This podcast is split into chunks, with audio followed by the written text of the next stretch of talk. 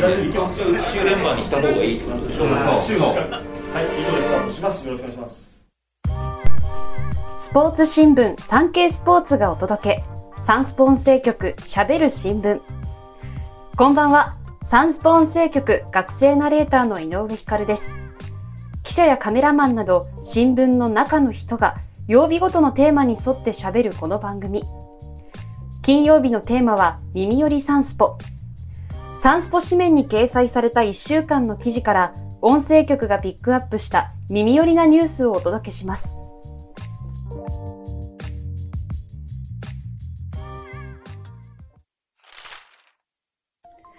坂本龍一さんの最後の著書、6月21日に発売。僕はあと何回満月を見るだろう。3月に71歳で亡くなった音楽家、坂本龍一さんの最後の著書、僕はあと何回満月を見るだろうが、6月21日に発売されることが16日、新潮社から発表されました。この本は月刊誌新潮に掲載された坂本さんの闘病の様子を交えつつ、2009年以降の活動を自らの言葉で振り返った自伝連載に、聞き手を務めた編集者、鈴木正文氏による後書きを加えた構成になっています。本の中で音楽制作から政治的発言まで多岐にわたる活動を支えてきた坂本さんの哲学や、女優の吉永小百合さんや BTS のシュガさんら著名人との交流など、ここでしか読めないエピソードを多数披露しています。ジャニーズ事務所社長、ジャニー北川さんの性加害問題で謝罪。2019年に亡くなったジャニー北川前社長による性加害問題を受け、ジャニーズ事務所の藤島ジュリー恵子社長が14日、事務所公式サイトで謝罪しました。1分9秒の動画と書面を公開し、元ジャニーズジュニアのカウアン岡本さんら被害を告発した人物や世間、ファンに深くお詫び申し上げますと陳謝しました。ジャニーズ事務所社長が公に顔を出して発言するのは1962年の創業以来初めてのこと。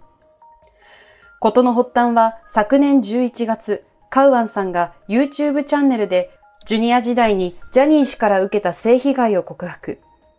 今年3月にはイギリスの BBC が性加害を特集したドキュメンタリー番組を放送し、その後広く世間に知られました。企業トップのジュリー氏、普段は華やかな装いですが、動画では黒いジャケットでアクセサリーはなし。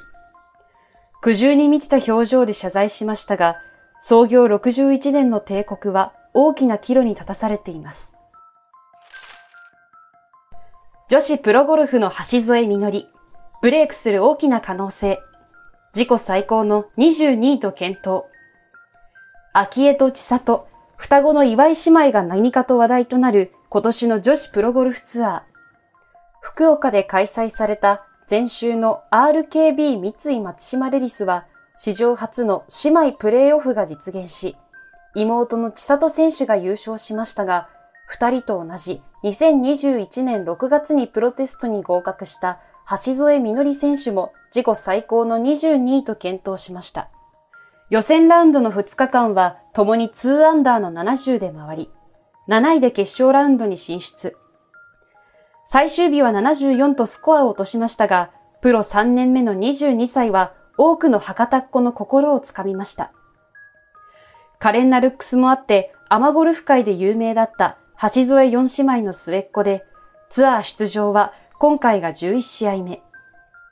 QT ランク87位の今シーズンは下部ツアーがメインとなりますが、4月はマンデートーナメントを突破して、富士山系レディスクラシックに出場しました。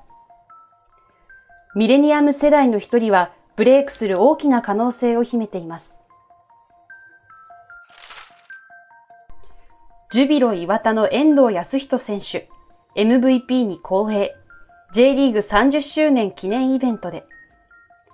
サッカーの J リーグは1993年の開幕から30周年を迎えた15日、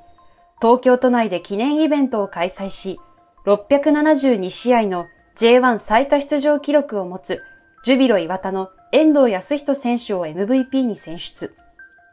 サポーター投票の結果をもとに決定しました。MVP に選ばれた遠藤選手はオンラインで出席し、光栄、数多くの選手、先輩方の中から選んでいただいて嬉しく思うと喜びました。遠藤選手は1998年にプロデビュー。J1 では歴代最多12度のベストイレブンに輝いています。43歳の現役ミッドフィルダーは、どこに行ってもサッカーの話が出るようなリーグにしていけたらと思っているし、少しでも手助けできれば、と意欲的に話しました。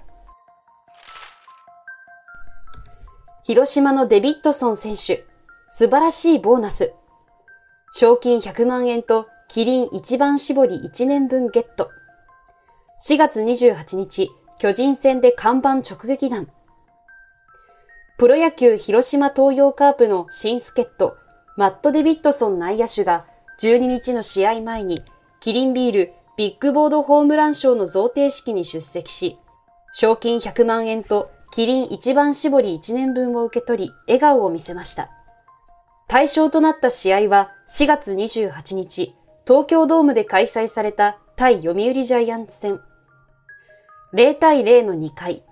デビッドソン内野手が高橋祐希投手から放った5号ソロが左翼のジョーダンビジョンに広告を出しているキリンビールの看板に直撃しました。デビッドソン内野手はこのような賞があることを知らなかった。素晴らしいボーナスをもらえた。本当に嬉しい。ありがとうと話していました。プロ野球のニュースが続きます。西武山川穂高登録抹消。前日に女性暴行報道。埼玉西武ライオンズの山川穂高内野手が12日、出場選手登録を外れました。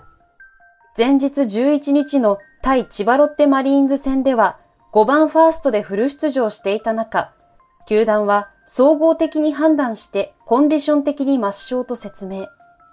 同じ日に行われた試合前練習にも姿を見せませんでした。山川内野手については、文春オンラインが11日、昨年に20代の知人女性に対して東京都内のホテルで下半身などに怪我を負わせる性的な暴行を加えたとして被害届が出され、警視庁から事情聴取を受けたと報じました。警視庁も山川内野手について捜査していることを明らかにしています。これを受け、山川内野手は僕から言えることはありませんと話していました。月9、7年ぶり原点回帰の王道ラブストーリー。7月期真夏のシンデレラで森七菜さんと間宮祥太郎さんがダブル主演。女優の森七菜さんと俳優の間宮祥太郎さんが7月期のフジテレビ系真夏のシンデレラで共に月9初主演を飾ることが16日分かりました。真夏の海を舞台にした男女8人の恋愛群像劇で、この枠での王道ラブストーリーは7年ぶり。森さんは、この夏をもっと熱くできるような作品をお届けしますと誓いました。真夏のシンデレラは、住む世界の異なる男女8人が海で運命的に出会い、複雑に交錯した感情や本音をぶつけ合いながら成長する姿を描くオリジナル作品。月9で王道のラブストーリーが放送されるのは、2016年7月期の桐谷美玲さん主演の好きな人がいること以来7年ぶりで、久々の原点回帰となります。日本ハムの加藤隆之投手、チーム今シーズン初完封。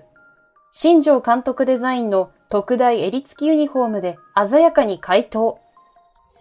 13日に北海道日本ハムファイターズの新球場、エスコンフィールド北海道で行われたロッテ戦で、日本ハムの加藤隆之投手が102球で完封し、今シーズン2勝目を挙げ、完封一番乗りを果たしました。この日、新庄監督がデザインした赤と黒の斬新なユニフォームで試合に臨んだ加藤投手。普段はない大きな襟が特徴で、2日前に着用して投球練習を行っていました。正確無比の制球力はこの日も健在で、与えたフォアボールはゼロ。チームの完封1号にもなり、4月14日以来の白星をつかみました。ド派手なユニフォームは新庄監督にとって悲願だったそう。胸元には大胆にビクトリーを示す V の文字が施され、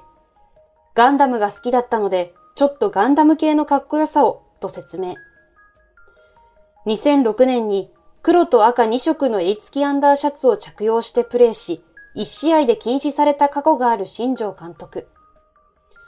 当時は選手がいろんなことにトライする気持ちがないことに寂しさを感じるとコメントしていましたが、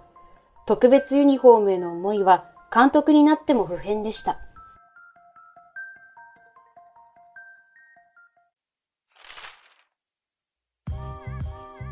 今回お届けしたニュースの元記事は、産経電子版産経スポーツ、または概要欄のサンスポウェブへのリンクからお読みいただけます。